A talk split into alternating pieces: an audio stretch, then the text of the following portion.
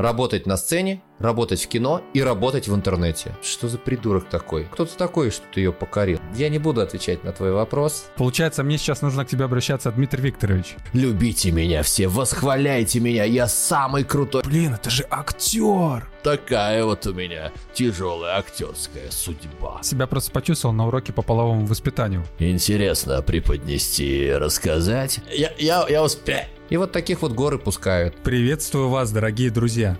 Это подкаст «А где успех?» Интервью только с успешными людьми. И его ведущий Макс Айзен, который раскрывает все секреты успеха, как к нему идти и что для этого нужно сделать. Каждый выпуск – это история тернистого пути целеустремленного человека, который делится своим жизненным опытом. Гости подкаста – бизнесмены, предприниматели, люди, которые круто поменяли свою жизнь в погоне за счастьем – стартовав свое дело с полного нуля. При этом не каждый понимает, что такое успех, а свои достижения считает всего лишь пройденным этапом. Если получилось у них, то почему не получится у тебя?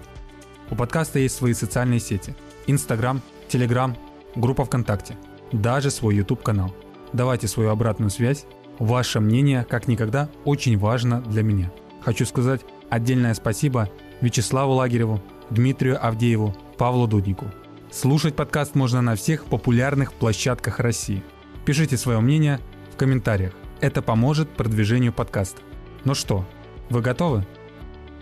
Тогда мы начинаем.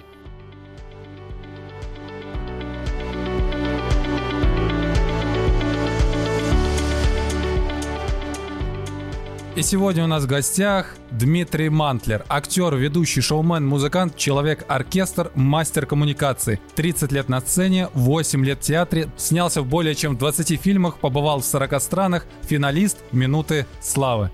Дмитрий, привет. Здорово всем, привет. Спасибо, что пригласил. Приятно, приятно наблюдать за тем, как ты, ты как ракета просто летишь вперед, не останавливаешься и еще и меня с собой прихватил. Красавчик. Вообще, я все перечислил, все регалии, которые перечислял. Что бы ты еще добавил? Ну да, друзья меня называют человек-оркестр, и я лучший выпускник театральной академии, и я альпинист, побывал на серьезных горах, например, пик Ленина, 7134 метра.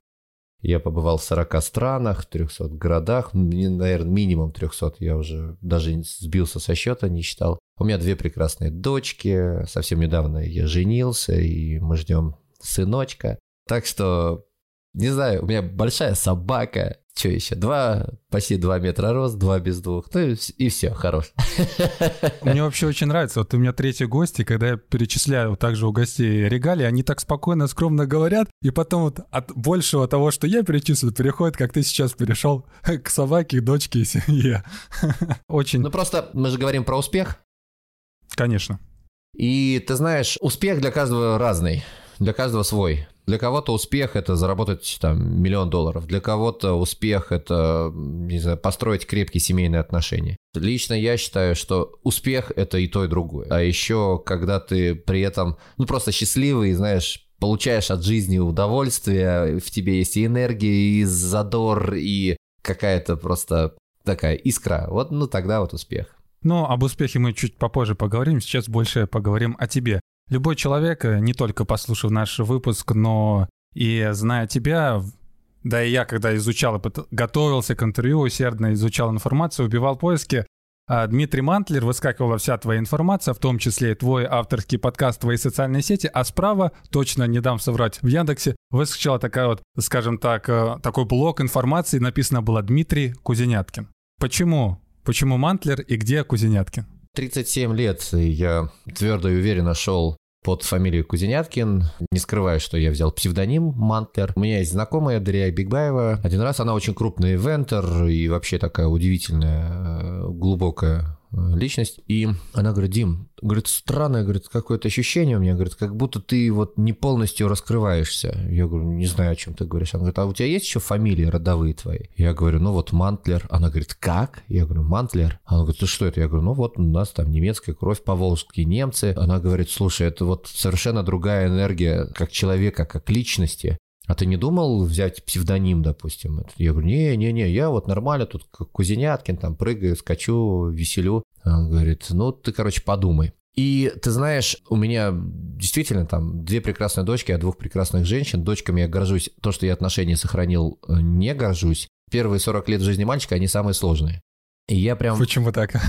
А ну, так устроен, так устроен у нас а, организм. То есть мы до 40 лет набираем, а, набираем скорость, набираем мудрость, знания, опыт, физические какие-то умения. То есть действительно до 40 лет мужчина, он только набирает. После 40 он уже становится тем, кем он стал, что называется, да, кого он взрастил внутри себя. Плюс ко всему там где-то вот в этом периоде начинается кризис среднего возраста. Что это такое? Это тоже переход от мальчика к мужчине когда мужчина начинает, либо он остается, точнее, мальчиком до конца всей своей жизни. Знаешь, такие есть деды такие, которые до сих пор так ребятятся, знаешь, там ребят. Ну, конечно, конечно.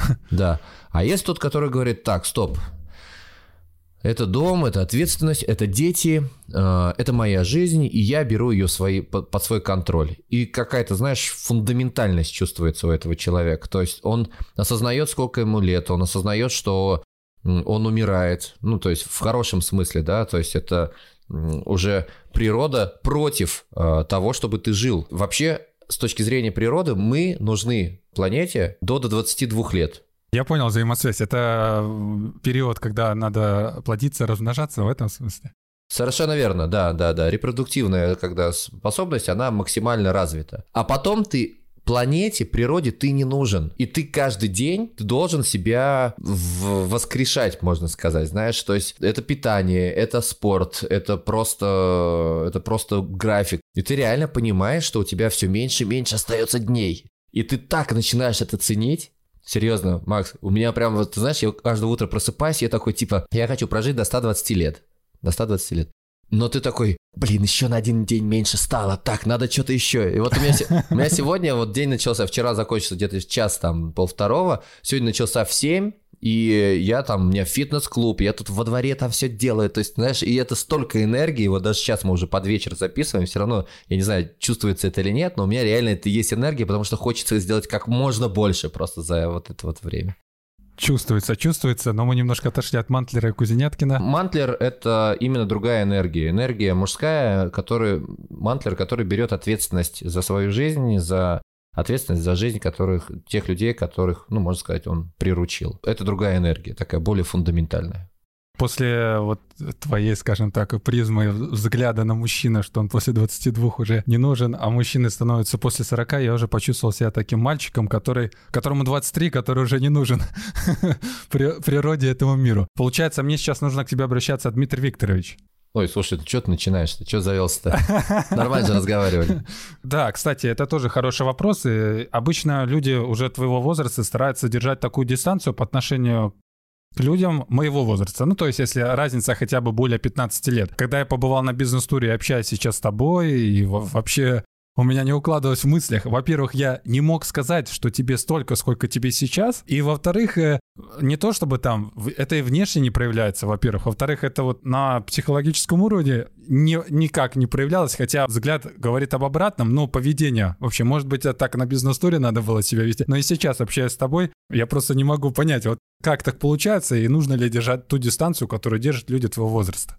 Когда я в 16 лет организовал э, вместе с мамой танцевальный коллектив Кострома, в Костроме, у нас там было порядка 100 детишек от 5 до 25 лет, и я был педагогом, ко мне приходили ребята заниматься, которые были старше меня лет на 15-20, и они меня называли Дима Викторович. Это, во-первых, а, а, да, а во-вторых, э, ты знаешь, это просто внутреннее ощущение и вот эти вот внутренние дистанции. Я, я, честно говоря, я не хочу строить этих дистанций с другим человеком. Просто вот зачем? Ну просто зачем? Если ты классный человек, и я, наверное, классный. Давай мы просто с тобой по-человечески сядем, поговорим. А сейчас, если мы начнем с тобой строить вот это вот исполнительный, ответственный э, комитет по Дмитрий Викторович, встречайте. Ну, все таки ну, что там? Я, конечно, могу поумничать, я могу действительно создать эту дистанцию как актер, и как личность, и я действительно оберегаю свой узкий круг. Не знаю, я такой человек, что мне сразу хочется поговорить да простите меня за, за мои громкие слова, но мне просто сразу хочется поговорить с твоей душой. То есть, э, а она точно не выкает. Она где-то здесь, она где-то рядышком. Глаза-то вот они, то есть сердце-то вот оно. Так что здорово, Макс. Это, это очень вообще на самом-то деле круто слышать, потому что ну, не у каждого, во-первых, получается так себя вести. И, во-вторых, скорее всего, это, конечно, могут быть... Мое мнение, это связано с тем, что человеку, может быть, чего-то не хватает, и он хочет за счет вот этого вот отношения к себе что-нибудь почерпнуть или возвысить себя. Я, возможно, и ошибаюсь. Но касаемо, вот ты сказал, потому что я актер, касаемо твоего актерского мастерства. Мне, как, скажем так, человеку из молодого поколения, почти двухтысячных, я 98-го года рождения, слово актер — это вот прям вот первое, что вот мне вот, когда я вот перечислял твои регалии, бросилось бы мне в глаза и удивило. Актер. В моих представлениях это такой вот эстет, такой вот э, пропитанный софизмом таким питерским. И ты думаешь, блин, это же актер! Это же актер. Вот что ты скажешь на этот счет? Представление такое, которое я сейчас сказал, оно у многих, потому что я общаюсь с ребятами своего возраста, а у тех, кто помладше, они вообще там думают, это вообще это другая вселенная, другой человек. Как ты вот к этому относишься и считаешь ли ты, что актеру нужно приписывать к ряду другой такой касты людей, которые живут немножко по другим принципам. Ну, я понял, такие небожители, знаешь, до которых там нельзя дотянуться, да, я понимаю. Да, да, да. У меня это с самого детства было. Актерство — это такая же профессия, как и, я не знаю, как и все остальное. Представь себе, классный стоматолог идет такой по улице и говорит, «Я классный стоматолог! Любите меня все, восхваляйте меня, я самый крутой стоматолог на этой улице!» А актер, так как его основной род деятельности — это выступление на публике, и его просто видят многие, то есть по роду деятельности, он начинает приобретать определенные это называется профессиональная деформация. И я даже знаю старые закалки артистов, вот им нет, именно актеров, которые заходят в помещение и говорят «Добрый вечер! А не мне кофейку?» И вот они так там Вадим Петрович, да-да-да, я вас слушаю, я вот тут в театральной академии это называлось актер актерыч. Знаешь, когда вот такой вот, вот он я весь такой на позиции пришел, вот этой вот постановочный такой. И вот так вот, собственно, я и живу, друзья, да, вот такая вот у меня тяжелая актерская судьба. Это профессиональная деформация. Настоящие актеры, если ты посмотришь внимательно там на Джонни Деппа, кто у нас там еще, Вилла Смита, они очень редко дают интервью они очень редко рассказывают о себе. Даже тот же самый там Безруков. Э, нельзя сказать, что они там про себя что-то рассказывают. Почему? Потому что каждый раз, когда мы видим его на экране, на сцене, мы должны увидеть другого героя, другого человека, без привязки к той личности, которую ну, он создал благодаря этому интервью или благодаря этой беседе. А я, скорее всего, ты знаешь, я все-таки, наверное, не актер, я хороший актер, я это знаю, я артист. А в чем разница? Да, артист, артист в переводе с английского это художник. Я художник, я рисую свой мир, свой мир. И если актеру нужно скрываться в тени для того, чтобы его все время видели разным, ну, его видели не таким, какой он есть на самом деле, то художник хочет как раз-таки продемонстрировать тот, я не знаю, тот мир, в котором он живет. Да, понимаешь, чем артист. И еще тоже вот в творческой среде считается, что артист это человек такой более многогранный. То есть артист может быть и музыкантом, и художником, и поэтом. А актер это тот, который вот вышел на сцену или в кино, там актер кино, актер театра, актер мюзикла. Так что, наверное, правильнее в будущем говорить, что я все-таки артист. Виноват, исправляюсь, как там говорят. Нет, нет. Да, да, да, да, Я понял. Значит, получается, артист, который снялся в более чем 30 фильмах. Так будет э, правильно, вернее. Но если... Нет, нет, это неправильно, потому что именно актер снимается в фильмах. А что статус не звучит? Артист или актер? Ну, если мы говорим про кино, например, если мы говорим про театр, то это актер, правильнее будет сказать. Ну, можно, можно сказать артист, но лучше актер это будет звучать. Но если мы говорим, что встречайте артист, и здесь вот, знаешь, уже у нас есть и ведущий, и шоумен, и то есть, если мы говорим конкретно про кино, там актер. А если вот про многогранность, тогда уже артист. В 21 веке многие профессии уже деформировались. Причем очень хорошо. Например, та же самая профессия журналиста, она настолько сильно деформировалась, что уже факультеты журналистики практически не нужны, и люди в состоянии добиться, скажем так, того результата и набраться того опыта по письму, и стать журналистом без высшего образования. В нашем случае актеры, актеров, артистов заменяют те же самые блогеры. И сейчас идет очень огромная большая конкуренция за внимание. Создание разного форматов контента, не только в офлайне, но в том числе и в онлайне. Скажу, не деформила ли вот эта вот среда профессию актеров и, ну, скажем, да, и, и артистов? И можно ли э, сказать то, что блогеры вытеснили вот этот вот вид, скажем так, профессий э, и вот этот формат искусства. Сейчас даже театры или кино, когда собираются снимать фильмы, они такие, так, а у этого артиста или актера какая, какое количество аудитории, сколько он нам подтянет зрителей? Отвечая на твой вопрос, и действительно, сейчас во всем уже стал бизнес. То есть, если раньше мы знали там актеров, скажем, Смоктуновский, да, например, которым мог выйти там Папанов, да, там, они могли выйти, они могли держать 15-минутные паузы на своем профессионализме, да. Там, я не знаю, сейчас это, конечно, тоже имеется в, в театрах, и огромная плеяда прекраснейших, талантливейших артистов сейчас есть. Но просто жизнь диктует свои правила, и артисты, актеры подстраиваются под, под них. Конкретно мой случай, то есть я, я люблю театральную сцену, но я не готов туда идти за ту зарплату, которую там дают. Для меня, э, как вот Исаак Романович, мой учитель, сказал, вот есть люди, которым нужно потом из театра вырываться, то есть нужно идти в собственные какие-то дела. Вот я вот как раз из таких. И у меня еще, кстати, есть знакомая актриса, которая заканчивала ГИТИС московский. Она поиграла в театре, поняла, что все, дальше там у нее ничего не ну, карьера не строится, потом поиграла в кино. В кино ей сказали, вот когда у тебя будет 50 тысяч э, подписчиков в Инстаграме, вот тогда вероятность того, что тебя возьмут на главную роль, гораздо больше. Она говорит, все, я все поняла. И она сейчас вот активно, активно блогерничает, собирает свою аудиторию и живет со своим мужем на Бали, и, ты знаешь, в ус не дует, и неизвестно вообще, вернется ли она в кино или нет. Хотя я, признаюсь честно, я по кино соскучился. То есть у меня уже давно не было съемок, но я думаю, что просто всему свое время. Получается, все-таки, скажем так, digital-сфера деформировала эту профессию настолько сильно, что сейчас по количеству подписчиков выбирают на роль актеров, а не по талантам. В том же самом кино вообще не очень даже долюбливают театральных артистов. Как это неудивительно, а, потому что не каждый театральный актер может классно сыграть в кино. Почему? Потому что у театрального актера есть задача, это называется, достучаться до задних рядов. То есть вот он, вот то, что типа «Эй, эй, эй», вот это все. А когда он приходит в кино, он то же самое начинает делать. Он такой типа, эй, иди сюда, принеси то. Он говорит, зачем мне это? Мне нужен взгляд, мне нужна проницательность, мне нужны полутона. И вот здесь вот не каждый актер еще спра- справляется. Про кого же это говорили? Запах женщины э, Роберт Де Ниро. Да, Роберт Де Ниро или кто там снимался? Так, я, я, я сейчас не знаю, не скажу. Да, значит, вот он, на удивление, он очень плохой драматический актер. Очень плохой. Представляешь? Но зато он прям реально, а, прям Аль Пачино.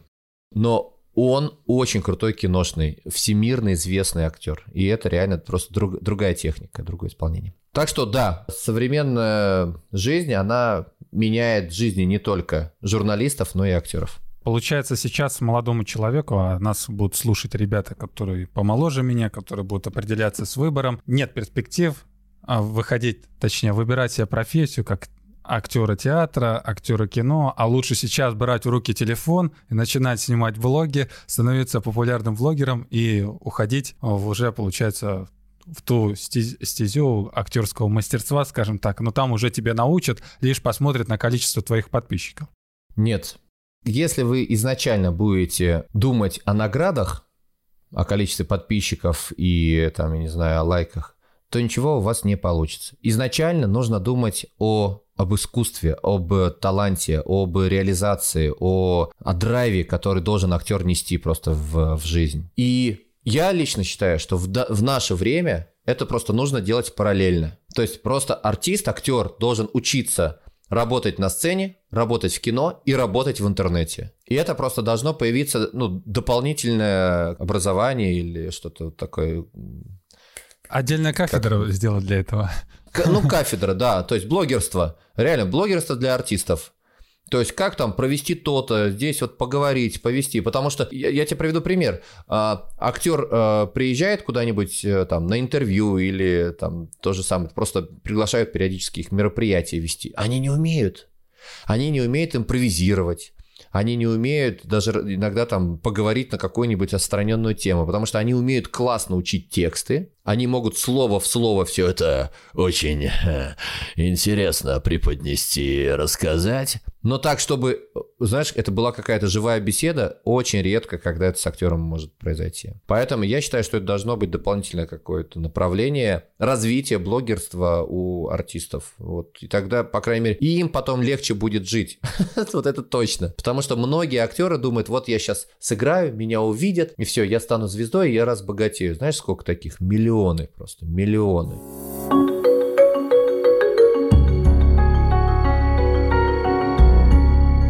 Ну да, в принципе, по поводу миллионов. У всех тех, кто выбирает путь актера и вообще уходит э, в эту стезю, скажем так, творческого человека, огромная конкуренция, и при этом добиться тех результатов, которые, допустим, к примеру, добился ты, не, не так-то просто. Обычно зачастую это либо нужны изначально хорошие связи, либо хорошие деньги, либо очень такой великий талант, который э, невооруженным взглядом заметен. Как получилось у тебя вот прийти к тому, что ты уже снялся в более чем 20 фильмах, 8 а, лет в театре, были ли у тебя какие-либо связи, там, как это все проходил твой путь? И трудно ли это сейчас реализовать в наше время, проведя аналогию? Да, хороший вопрос. Значит, что касается меня, как я все это, как я всего этого добился? В меня верили. Как-то раз мама на кухне что-то готовит, я сижу ем, поворачиваюсь к ней и говорю, мам, для чего я родился? И она, не, отвлек... не отвлекаясь от еды, говорит, ну для чего-то великого. И продолжает резать, значит, это там морковку. Я такой отставил тарелку. Я такой говорю, и что? И как я дальше должен жить вообще? Он говорит, что такое? Я что чувствую, то и сказала, а ты уж там сам дальше решай, как тебе дальше с этим жить. И вот, собственно, вот такая вот вера, а, вера моей, мамы, ну и папы в, в меня, в мой талант, в мою какую-то такую внутреннюю искру, помогали мне каждый раз вот это вот все транслировать людям. Первое. То есть вот реально вера помогла.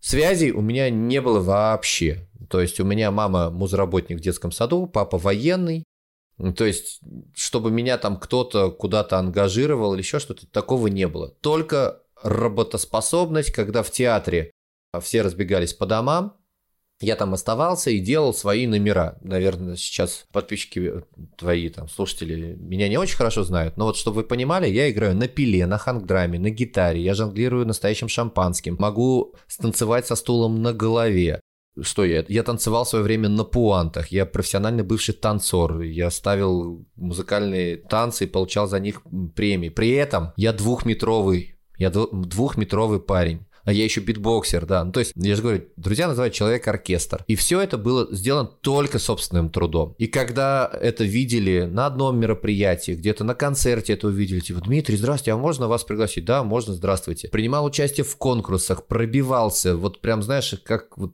как поиск, как паровоз, вот просто с утра до вечера, вот что-то делал, делал, делал, делал. И вот оно, собственно, получилось то, что получилось. И то мне даже кажется, что этого архи мало, и мог бы сделать гораздо больше. Стараюсь, насколько, насколько сил хватает. А что касается нашего времени, если проводить аналогию с твоим путем и путем человека, который сейчас захочет? Мне кажется, все то же самое. То есть э, есть такая замечательная фраза «по делам их узнаете их». Скажи мне, куда ты тратишь свое время и деньги, я скажу, что с тобой будет через 5 лет. Вот я знаю, Макс, что с тобой будет через 5 лет. Я не знаю. Вообще ну, я знаю. Я знаю. Он сказал, я хочу быть э, блогером, я хочу разбираться в digital направлении, я хочу здесь быть одним из лучших, я хочу быть лидером. Вот даже сейчас у меня он берет интервью, он взял еще у других прекраснейших людей интервью, и это только начало, только, только начало большого пути. И Максим, он работоспособный, он исполнительный, он ставит планы, ставит цели, он к ним идет, и еще и тащит других людей за собой. Так что сегодня какой у нас? 21 год, да? А, август. Ну вот в 26 году в августе предлагаю нам с тобой вернуться к этому разговору. Спасибо за такие слова. Обязательно вернемся, и не один раз, я думаю. Но вернемся к нашему разговору. После просто таких слов спасибо. Надеюсь, все будет так, как ты сказал. Да не надеюсь, я знаю, что так будет, вот, уже знаем. И вот. уверен в этом. Я Получается, верю. первое, что необходимо человеку, это упорство. В твоем случае это тебе помогло. Желание стать лучшим, желанием сделать то, что тебе нравится. Достаточно ли одного упорства, или все-таки там удача, или что-то другое? Да, конечно. А, есть вообще такая э, фраза, знаешь, э, самая смешная. Везет. Везет же ему. Повезло же ему стать президентом. Повезло же ему, купил себе новый автомобиль. А ничего, что до этого он работал там-то, учил, учил вот то-то, копил на этот автомобиль или работал на него. То есть всегда за вот этим словом «повезло» стоит, как правило, большой труд. А еще основное, друзья, у меня есть секрет, я хочу вам его сразу раскрыть. Все идет от мечты. Ты знаешь, об этом часто так говорят, но никто этого не слышит. Человек, который умеет мечтать, умеет, я хочу прямо это подчеркнуть. Не просто такой, ой, было бы здорово поехать на Бали. Куда на Бали? С кем на Бали? Когда? Куда именно? Где ты там будешь жить? На что ты будешь питаться? Что ты там будешь делать? То есть вот это правильное мечтание, когда ты свою мечту прям расписываешь детализированно. Не знаешь, иногда говорят, хочу себе Мерседес. И ты его получаешь. Но только он старый, убитый, разбитый, он не на тебя оформлен, он еще и в кредите. Но у тебя же есть Мерседес? Какие претензии вообще к вселенной? И вот, короче, когда человек начинает реализовывать свои мечты, вот знаешь, он такой, хочу, в нем в этот момент просыпается такое количество энергии, такая в нем просто буря начинает гореть. И тут вот уже человека просто не остановить. И если это еще все основывается на его трудолюбии и желании, искреннем желании всего этого достичь, ставишь как джуз. Давай расскажем. Просто с тобой знаем, что такое джуз, да? Значит, да. да, да ну, знаете вот эту штуку, дай 5, да? Я это называю джуз, такой типа сок свежевыжатый. Там есть 5 пальцев, да, вот в этом ударе. Значит, мизинец, безымянный, средний, указательный и большой. Вот мизинец – это мечта.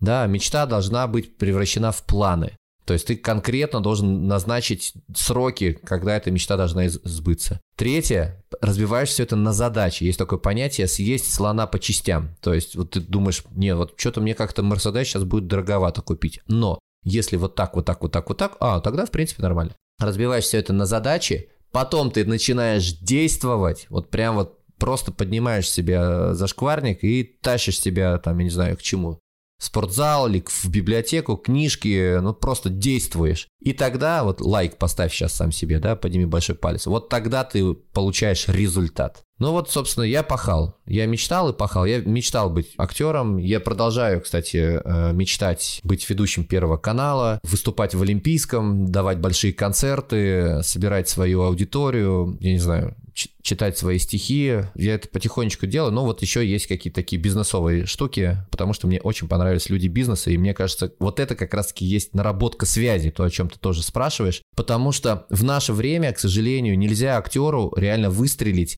без связи. Ну, то есть вот там либо тебя Владимир Владимирович должен заметить и сказать, да, это классный чувак, вот пусть он теперь у нас на всю страну вещает. Либо же ты действительно там своим упорством, талантом, еще там доп- дополнительными деньгами, рекламой, таргетированием можешь себя тоже так вот пульнуть. Потому что действительно информации сейчас очень много, и поэтому вам поможет, ребят.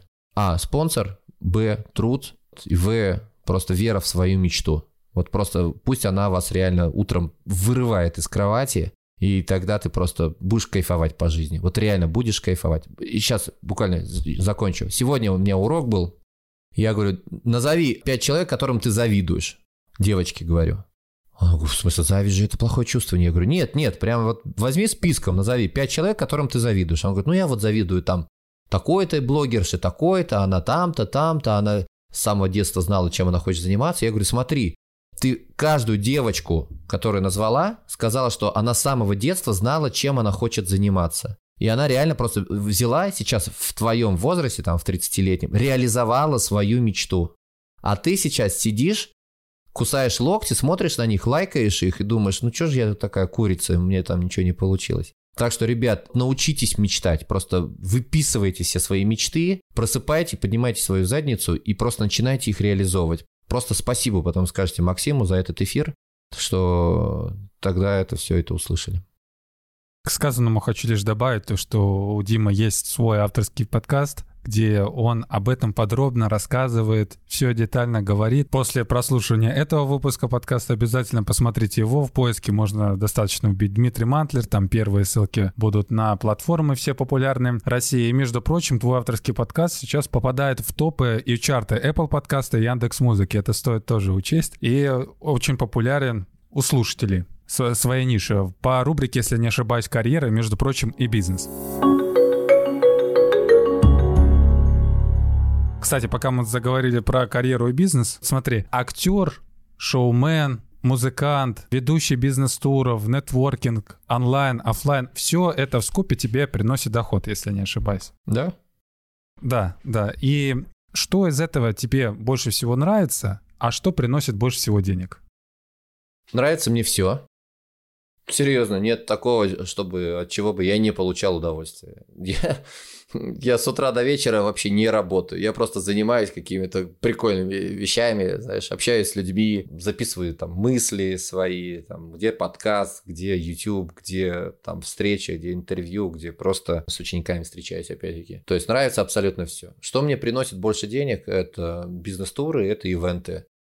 Я провожу крупные корпоративные праздники для крутых компаний, там Coca-Cola, Северсталь, Сбербанк. Э, ну, короче, уже там не пересчитать просто всех брендов, с которыми я уже попереработал. Бизнес-туры я действительно катаюсь с удивительнейшими людьми во все уголки мира. Греция, вот мы сейчас на регату собираемся, у нас бизнес-форум на 120 человек. Потом я еду в Турцию, 600 человек, криптовалюта я от этого реально получаю удовольствие, потому что там столько интересных людей. Людей с таким мировоззрением. Мы иногда думаем, что за придурок такой? Ну просто вот что вообще, как он? А оказывается, что это Илон Маск. А миру, оказывается, нужны такие вот люди. Нужны люди, которые видят этот мир по-другому. И я благодарю создателя за то, что вот он мне вот предоставляет такую возможность. И по физическим, и интеллектуальным, и финансовым возможность просто общаться с такими людьми. Получается, хобби тебе приносит деньги, назовем это так, любимое дело. В цифрах можешь сказать, сколько это в месяц выходит? Сколько я зарабатываю в среднем? Да, в месяц, в месяц, да. Ну, где-то 500. В среднем 500-600 тысяч. Я хочу выйти на миллион триста, потому что мы с супругой посчитали, мы поняли, что вот нам этой суммы будет достаточно. То есть э, для содержания там дома, наших каких-то нужд, путешествий помощи детям, инвестирования в будущем, потому что деткам тоже надо давать и образование, и жилье, и мы очень хотим выйти на пассивный доход. Так что сейчас потихонечку, потихонечку набираю обороты, запускаю курсы, повышаю ценники. Ну, короче, все, все идет своим чередом. Какая сумма покроет все твои базовые потребности? У нас все это ведется. Сейчас я не буду голословному. Есть такое понятие, как финансовая грамотность. И у меня, соответственно, все доходы и расходы, они записываются. Я тебе могу сказать, что в среднем, так, июль месяц 360, 365 тысяч расходы, э, июнь 351 тысяча расходы, май 301 тысяча расходы. Ну вот, собственно, 300 тысяч у меня это мои расходы. То есть это то, что у меня ежемесячно должно уходить на обслуживание всего того, что у меня есть. Получается, среднестатистический россиянин для хорошей жизни должен получать не менее 300 тысяч. Я считаю, что среднестатистический россиянин должен получать 400. Я понял, я понял.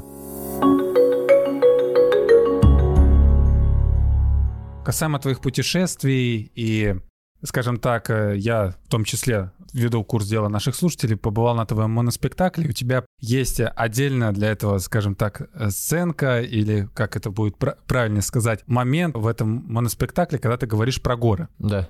Но при этом ты путешествовал во многих странах, про горы говоришь Просто не понимаю, насколько это круто, и почему ты так вот об этом говоришь не только в своем моноспектакле, но и в своем подкасте, и при беседах. В чем крутость, и насколько это вот прям, настолько энергии много, насколько ты ее передаешь? Опасный вопрос, очень опасный вопрос, потому что про горы я могу говорить часами. Так что я сейчас постараюсь прям, знаешь, самый цимус, самый смысл просто вытащить. Расскажу предысторию. Я в Москве как-то захожу к своему знакомому на балкон и смотрю, у него там чего только нет. Ролики, какие-то коньки, значит, санки, ватрушки, значит, э, лыжи. То есть там вот просто вот весь э, спортивный магазин, вот все то, что можно, спортивный инвентарь, вот все у него висит. Я говорю, ого, он говорит, ага, один раз, говорит, сходишь в горы, говорит, все это повел, положишь на, на полочку и забудешь об этом. А он там лыжник, сноубордист сидел. Я такой, интересно. Ну, такой, знаешь, посеял мне такую мысль. Думаю, ну, если так вот он говорит, надо сходить. И я покупаю, значит, тур на Эльбрус. Не буду э, долго рассказывать. Можете посмотреть у меня на YouTube-канале походы мои в горы. Я там делал такие как ты помнишь, такое в свое время был, непутевые заметки. Я делал свои такие заметки, кстати, получились вполне себе, там есть даже тысяч по 20 просмотров у меня. Я видел некоторые из них, очень хорошие даже, очень прям. Ну, и такие забавные где-то, и так, такая правда матка, короче. И суть в чем? Я первый раз ходил в горы, Думаю, ого, что это было? Знаешь, такой в кровь себе как будто такую инъекцию вот эту горную запускаешь. Думаешь, не понял, еще хочется. Второй раз ходил, думаешь, да, что-то такое происходит. Третий раз ходил, и есть такой известный гид, а, альпинист Ермачик его зовут. И он, мы сидим в палатке, там спустились, всех так немножко потрясывает после сложного очень восхождения. Он говорит, друзья, я вас поздравляю с восхождением, поздравляю вас с горой. Я вот, говорит, уже лет 50 занимаюсь альпинизмом, и каждый раз у меня возникает вопрос, зачем? Зачем я прусь на эту высоту? И каждый раз я по возвращении отвечаю себе, что я прожил еще одну жизнь в своей жизни. То есть, вот, Макс, ты живешь своей жизнью. Ты вот встал на этот путь, значит, там вот так, вот так, так-то развиваешься. Но хоть раз, если ты сходишь в серьезную гору, то ты в своей вот этой жизни проживешь еще одну. И это очень сложно мозгами объяснить, это только на уровне ощущения. Просто цепляешь вот эту, знаешь, какую-то какую-то такую мудрость фундаментальную, земную. Все говорят, я покорил гору. Да кто ты такой, что ты ее покорил? Она там миллиарды лет стоит до тебя, а ты ее, видите ли, покорил. Гора тебя пустила, а точнее ты был готов оказаться на этой вершине. Физически был готов, морально, эмоционально, друзья тебя поддержали, ты правильно провиант подготовил, ты все, все, все сделал для того, чтобы оказаться на 10 максимум минут на вершине, сделать селфи и вали оттуда, пока тебя просто не сдуло, вот как, как просто песчинку этого мира. И когда тебя реально гора пускает, и ты возвращаешься, знаешь, такой благодарностью к горе, к все, ко всем тем участникам, которые были с тобой. А там, кстати, люди раскрываются просто по щелчку реально. Ты здесь в мире, знаешь, такой там этот у нас был на Белухе такой генеральный директор какого-то там металла перерабатывающего какого-то комбината. Приехал весь такой супер обмундирование, такие какие-то очки у него крутые, значит, такой весь там пресс на понтах. Вообще там одежда, на одной одежде там тысяч на 700, наверное. Знаешь, такой вот прямо приехал вообще мачо-мачо. Ну, это один из тех, о которых мы говорили, вот дяденек, который держит дистанцию. Да, да, ну, что-то типа того, да. И уже на третий день он ныл, как девчонка. Звонит, ой, заберите, здесь сыро, здесь плохо. А электрик из обычной школы, который просто с нами, он реально себя проявил там как настоящий человек, знаешь, там помог, поставил, там еще что-нибудь. И ты понимаешь, что ты вот с этим в разведку не пойдешь, а с электриком пойдешь. И реально потом в жизни даже то же самое подтверждает, что вот есть такая, знаешь, стать, есть какая-то такая уверенность в этом человеке. И вот таких вот горы пускают, а других почему-то вот нет. Это отдельная жизнь в твоей жизни.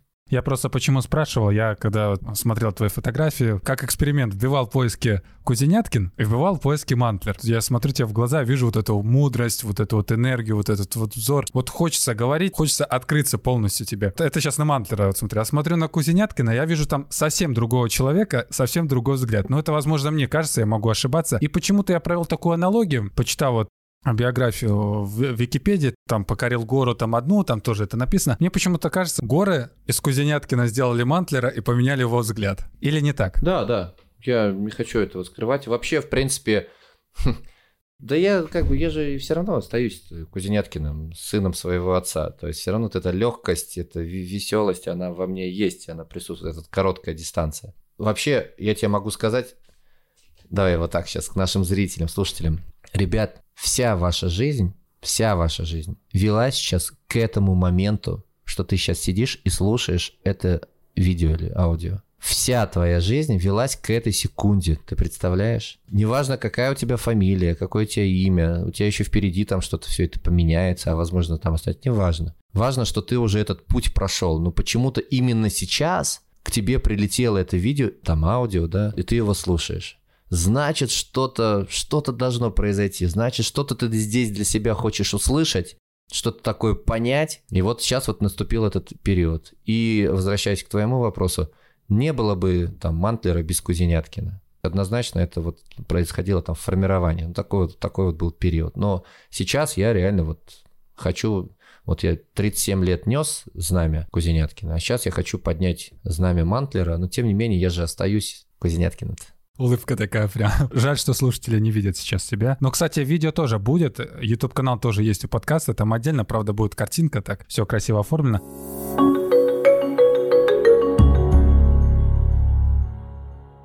Пока вот отходим немножко от гор, где в это время была твоя семья, пока покорял горы?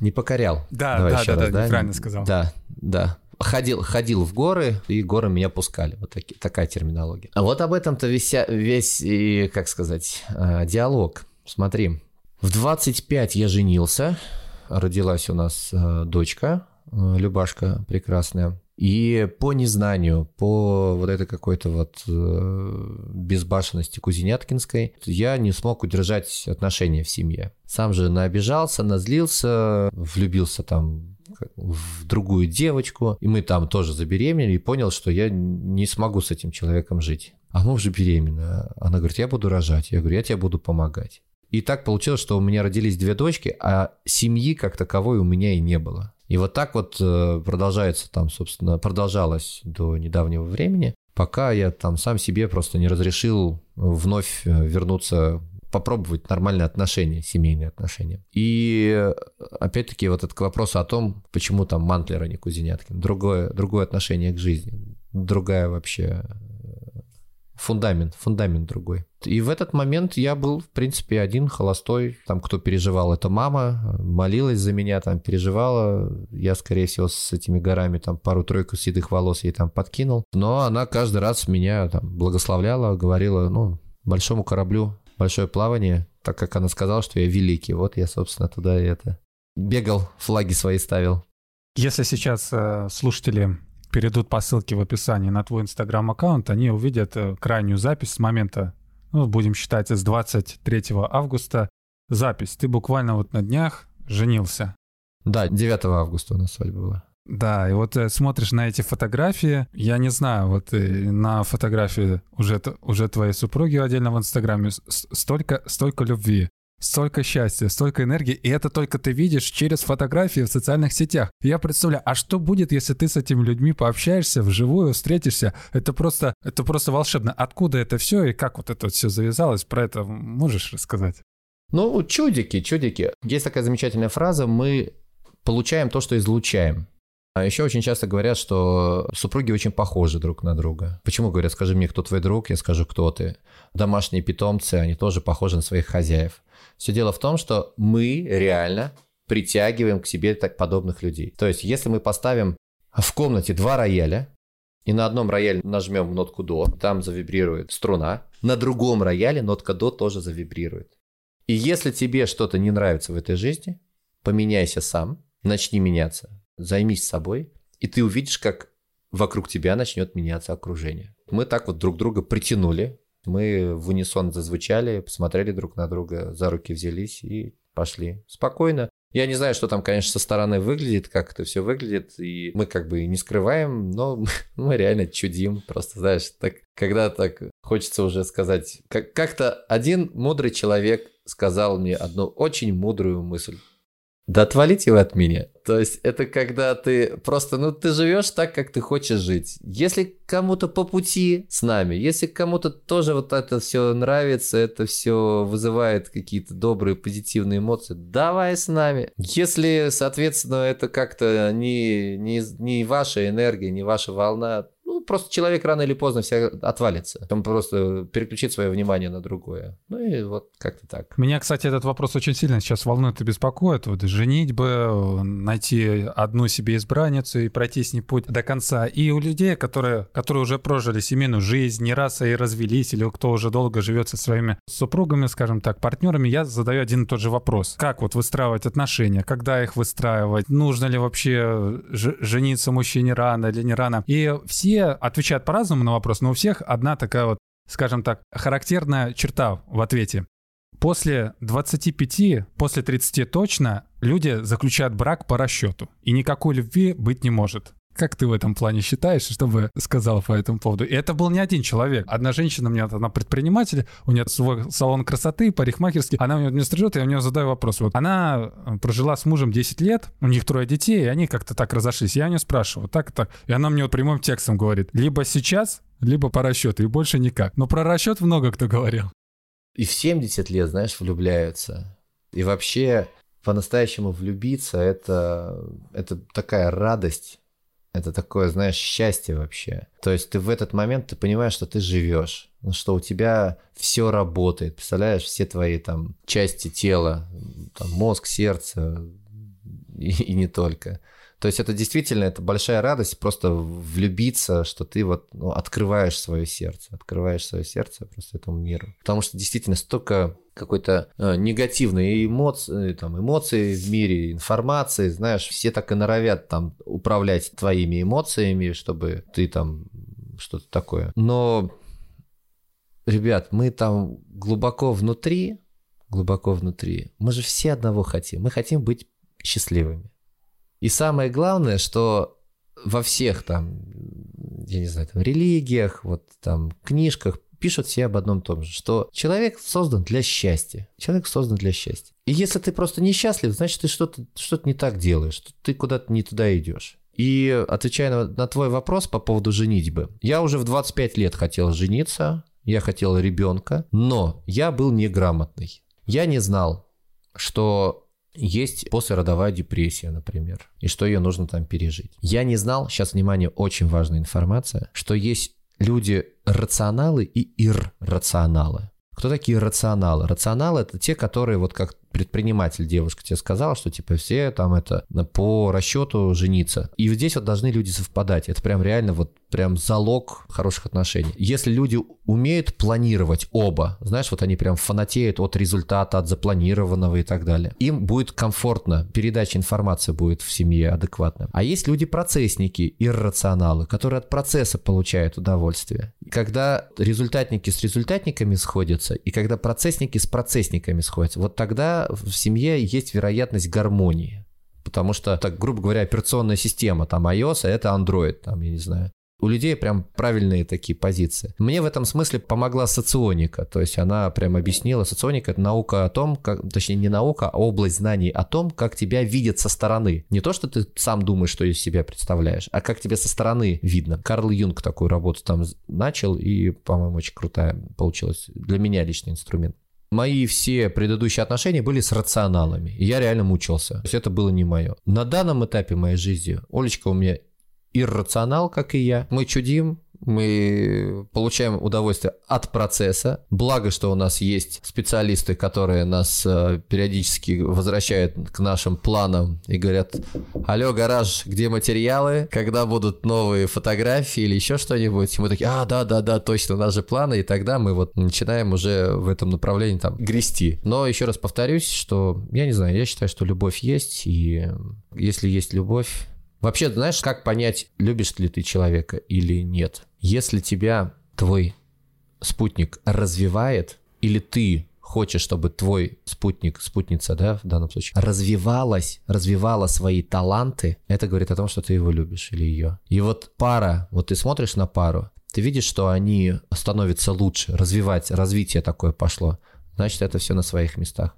Чувствуешь деградация, не тратьте время. Реально, я просто вам совет маленький дам. И просто из собственной жизни. Все равно это закончится. Ну, просто это закончится, но будете больше, больше, больше закапываться просто. А еще, как правило, друзья это все видят со стороны. Если просто на них посмотреть, они такие типа, о, ну все, этот попал, там, знаешь, в, в капкан, короче. Или, например, слушайте, мы так за вас рады, вы так похожи друг на друга, вы так прям кайфуете. Ну, вот я считаю, что, слава богу, я теперь к этому просто пришел. Надо получать. А еще вот это тоже говорит супружество. Что это такое? Это э, когда люди в одной упряжке супружество, да, в одной упряжке. И в этой упряжке не то, что одна едет, а второй все время тянет. Нет, они вдвоем должны тянуть эту упряжку. То есть один устал, говорит, все, я не могу. Он говорит, да-да-да, дорогой, давай посиди, или давай я тебе помогу, там, подойду. То есть это, это реально должна быть такая работа двух людей. И финальное, финальное, мужчина это мобильный телефон. И поэтому, если сейчас девушка меня слушает, ищи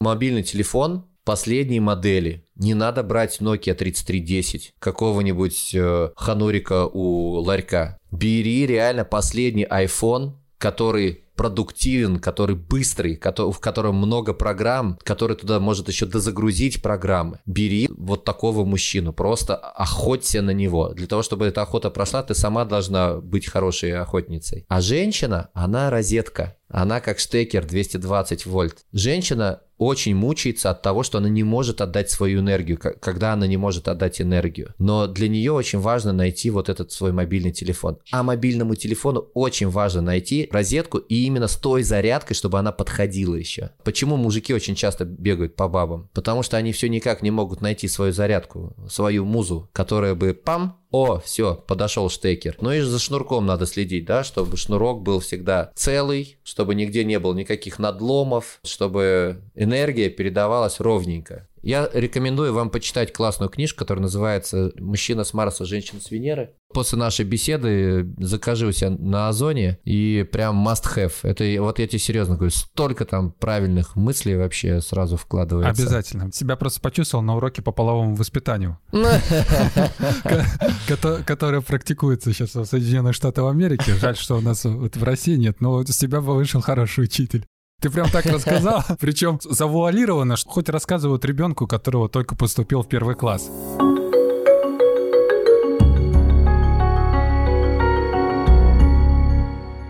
Но мы немножко отдалимся от розеточек аккумуляторов. А, да, вилочек. вилочек. Ты вот говорил про счастье. Каждый человек стремится к счастью. И что в моноспектакле, что в своих подкастах, даже сейчас из беседы, утверждаешь, что человек, он стремится к счастью, а твоя задача делать счастливыми других. Да как, я не понимаю, как ты вот собираешься делать счастливым других? И как это делать другим? Да, я тебя понял. Во-первых, когда человек говорит, типа, я хочу, чтобы все были счастливы, я делаю вас счастливым, какой-то попахивает профанация, знаешь, вообще. Кто-то, что ты такой, кто-то там вообще, что-то мне там счастливым собираешься делать. И поэтому есть очень классный термин – радость. Я хочу тебя сделать радостным вообще. Я тебя могу сделать радостным по-разному. Мы можем с тобой спеть. Мы можем с тобой классно, интересно поболтать, поговорить, посмеяться, пошутить. Или наоборот, что-то какие-то мудрые там вещи, да, там обговорить. Я могу показать тебе свой спектакль, да, и тоже подарить тебе свою энергию, свою радость. Я могу что-то, ну, в бизнес-тур с тобой съездить, да, могу там мероприятие, там, свадьбу даже то же самое -то провести. Важное же событие в жизни человека, то есть, а я буду вот в, этом, в этот момент вот этим вот источником вот этой вот радости и за вас искренне порадоваться, что у вас тут происходит, да. То есть я понял, что все мои инструменты, а именно там вот актерское мастерство, там, вокал, вот эти вот мои оригинальный жанр, это саморазвитие, публичные выступления, для того, чтобы просто Просто человек порадовался. Я всегда говорю, друзья, если вы хотя бы один раз улыбнулись при встрече со мной, все, это говорит о том, что я свою миссию выполняю. И в этом заключается задача делать счастливых людей. Да, ну вот, вот так, ну такая вот такой человек. То есть причем вот сколько людей, у каждого своя миссия. Вот ну, у меня вот такая вот, я вот я и от нее и кайфую. Ну давай тогда вот все резюмируем о том, о чем мы с тобой сейчас вот поговорили. Угу. Себя в профессии реализовал? Реализовал. В семейной жизни счастье нашел? Нашел. Вышел на тот доход, который позволяет тебе делать то, что ты считаешь нужным. Или бы, если бы взять относительно, то относительно возьмем нашей страны, когда 70% населения находится за чертой бедности, то есть у тебя очень хороший доход, хорошему доходу вышел. При этом еще и кайфуешь от жизни. Можешь ли ты конкретно сейчас сказать мне и в том числе слушателям, я успешный человек? Что-то мне как-то не нравится это все. Сейчас просто ты знаешь, когда вот это ты говоришь, типа, я успешный человек, это как будто вот ты забрался на вершину, и ты такой, типа, сказал это, и уже надо спускаться. Да, как будто, типа, обратный путь начинается. А в альпинизме, кстати, известно, что обратный путь, он самый сложный. Потому что ты потратил массу сил для того, чтобы ты э, спустился, и тут еще надо массу сил, то есть подняться, а тут еще надо массу сил, чтобы спускаться. Но я сейчас не к этому. Я сейчас к тому, что я не хочу такого говорить, Потому что человек так устроен, что ему все время, ну я, по крайней мере, так устроен, что ему все время надо двигаться вверх, надо двигаться вперед и развиваться. Сказать, что я счастлив, сказать, что я радостен, да, я радостен. Еще, еще бы я сказал, что я благодарен. Знаешь, вот я просыпаюсь. И, кстати, классная такая картинка есть как-то один раз, я ее видел в интернете. Пацан такой на велосипеде смотрит, значит, на мужика в «Жигулях», и говорит, о, классно, вот это да, у него тачка есть, может там в тепле ехать. Парень, который в «Жигулях» смотрит на соседнюю машину, там, значит, там иномарка, он говорит, М, блин, круто, он на иномарке катается, вообще супер. Тот, который на иномарке смотрит, у него там Мерседес какая-нибудь или крутая тачка, он говорит, блин, вот это у него машина вообще, вот это крутанский он, конечно, чувак. А тот, который там, значит, сидит в этой крутой тачке, смотрит наверх, там на вертолете кто-то пролетает, думает, ого, вот это да, вот это ему подфартило, просто у него там вертолет. А третий на вертолете смотрит, там кто-то этот в джет садится, его там собственный самолет. Он говорит, вот это вообще подфартило, просто вообще на самолете может летать. А этот, который на самолете, думает, блин, вот Илон Маск может в любой момент просто сесть и на ракету, просто полететь в космос, вообще машины запускает. А сидит, значит, на балконе пацанчик-инвалид, смотрит на этого велосипедиста и думает, счастливый он человек, а ведь он может поехать куда угодно. И я, знаете, к чему? К тому, что когда ты здесь и сейчас возвращаешься, вот, вы же слышите нас. Это говорит о том, что у вас есть уши.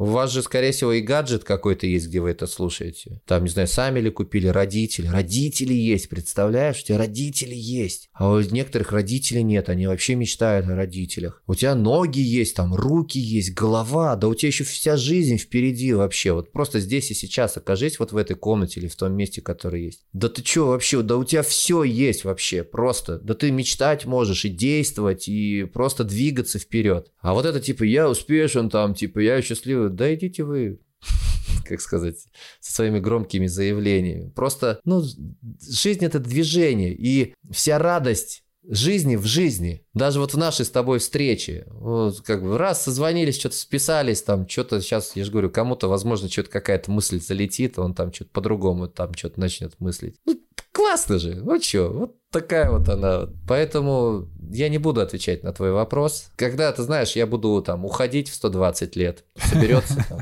город, страна, значит, я там от, задую 120 свечей у себя на торте. Обязательно. все, все, я, я, я, я успею. Я успею. И все, пойду посплю, да. Ну тогда ключевой вопрос, а где успех-то? Успех получается в жизни?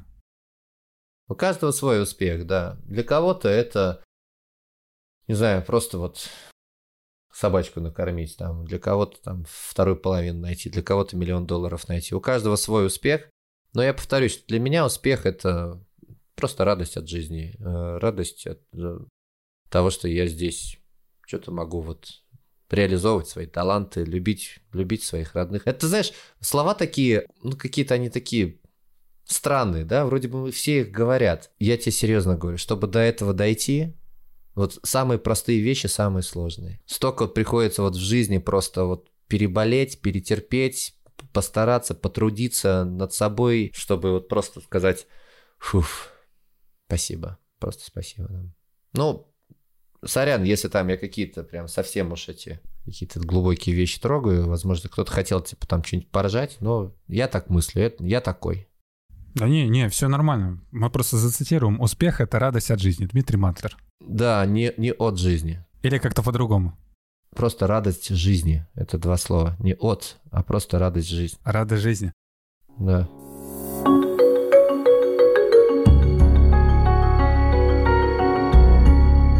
Ну и по правилам подкаста у нас в завершении каждого интервью блиц-опрос. Ты отвечаешь кратко либо да, нет, либо выбираешь вариант ответа. Да. Так, готов? Угу. Бизнес-тур с молодежью или с тем, кому за 30? Без разницы. Комедия или драма? Комедия. Театр или кино? Кинотеатр. Народ России бедствует или живет в достатке? Бедствует. Желательно ответить на него кратко, но перед тем, как его задам, сделаю такую маленькую ремарочку. Я тот человек, который воспитывал себя без родителей, и у меня, знаешь, чем старше я становлюсь, тем понимаю, в чем эта вот вся потеря, в чем вот, вот эта вся суть, что я потерял. И это приходит лишь только тогда, когда ты становишься старше. То есть в 10 лет я этого не понимал. В 15 лет я этого тоже не понимал. И в 20 лет я этого не понимал. А когда вот уже 21, 22, 23, ты осознаешь, чего то лишился. Я вот в одной книге прочитал, ребенок без родителей — это как ангел без крыльев. И вот уже к 23 годам у меня такое вот желание появилось посмотреть вот в глаза, была бы такая возможность, я бы это сделал вот своим родителям. Просто вот молча посмотреть и вот задать вопрос. Ну, определенный вопрос, а неважно. Если бы вот сейчас, э, скажем так, представим, повзрослеют твои дочки, придут к тебе и посмотрят тебе в глаза, что ты им скажешь? Я вас так люблю. Я вас так люблю. Я каждый вечер, когда ложусь спать, я им желаю спокойной ночи. То есть э, это, я же их, более того, я же их встречал, они когда рожа, э, рожались, я в роддоме обеих встречал. Все, все наладится. Макс, не знаю, в прямом ли эфире это тебе сказать, но я хочу, чтобы это услышал и ты, и все наши слушатели. Не знаю всей твоей ситуации с родителями, ну просто не знаю. Но есть э, во многих религиях, там, допустим, в том же самом там, христианстве, да, там чти отца и мать свою. Вне зависимости от того, как бы живы они или не живы, да. Тут, короче, работает эта штука, сейчас ты, возможно, этого не поймешь, тут работает обратная штука. Благодаря им у тебя все это есть. И когда ты просто их искренне поблагодаришь, ну, знаешь, а, вообще, если ты начинаешь поливать корни матери, ну, то есть реальная история. Девочку в Корее попросили нарисовать дерево. Как мы рисуем дерево, да? Мы рисуем, значит, так вот поляна, холмик и опять поляна, да? И там дерево, значит, оттуда торчит. А, значит, и там какие-то на нем фрукты. А девочка нарисовала такой холмик, так вот, значит, а в холмике нарисовала корни. А ее спрашивают учителя, говорят, а зачем ты корни-то нарисовала? Он говорит, ну подождите, это ведь тоже часть дерева, но только их не видно. И если ты начинаешь поливать там корни с материнской стороны, не знаю, там, благодаришь ее, молишься там, да, то есть как-то вот выказываешь какую-то вот благодарность просто вот на каком-то ментальном уровне, у тебя со временем налаживается личная жизнь. Если ты к отцу начинаешь вот, ну, поливать корни, да, там, благодарить, дарить подарки, там, говорить, я тебя люблю, там, неважно, жив, не жив вообще, существует, они существуют, на ментальном уровне вот это все такое открывается. У тебя все выстреливает в профессии. Вот просто понаблюдайте в жизни, то есть если у вас где-то что-то там буксует, скорее всего, у вас просто плохо политы корни. И поэтому каждый э, раз, когда что-то вы за, за, замышляете, там, в хорошем смысле, вы просто поблагодарите. Вот это очень сложно. Как правило, вот подростки вообще, там же становится это, наоборот, реализация в обществе, типа предки-предки, да пошли вы там, еще что-нибудь, да. Самый сложный период, потому что хочется и одновременно обнять родителей, и оттолкнуть. То есть там такой гормональная такая реакция происходит. Но здесь вот в голове, именно в голове, а лучше еще там в сердце, должна вот эта благодарность, она в вас поселиться. И чем быстрее она у вас там появится, чем больше вы будете поливать свои корни, тем вероятность того, что у вас в жизни все сложится, гораздо больше. Поэтому, когда мои дочки придут, я им скажу, я вас просто люблю, дочки мои. И я рад, что у меня такие вишенки появились на моем дереве. Прекрасно. Прекрасно и очень хорошо. Я хочу тебя поблагодарить, Дима, то, что ты согласился записать интервью, принять участие в записи этого шикарнейшего выпуска. Я считаю, одного из лучших. И в предшествующие, которые будут, я думаю, этот э, побьет рекорды по прослушиванию не только, и самый, наверное, будет эмоциональный, как-никак с артистом разговаривал, которого горы пустили, пускали, если уже правильно выражаться. Еще раз скажу тебе спасибо и только спасибо. С нами был Дмитрий Мантлер. Актер, ведущий шоумен, музыкант, человек-оркестр. Мастер коммуникаций. 30 лет на сцене, 8 лет в театре, снялся более чем в 20 фильмах, побывал в 40 странах, финалист «Минуты славы». Дима, можешь попрощаться. Да, все, ребят, всем пока. Да, всем пока, до встречи в соцсетях. Макс, спасибо за приглашение. Пока-пока. Ну а это был подкаст «А где успех?» Интервью только с успешными людьми и его ведущий Макс Айзен. Напоминаю, что подкаст можно слушать на всех популярных площадках России. У подкаста есть свои социальные сети. Инстаграм, Телеграм, группа ВКонтакте, даже свой YouTube-канал. Давайте свою обратную связь. Ваше мнение, как никогда, очень важно для меня. Услышимся в следующих выпусках. Пока-пока.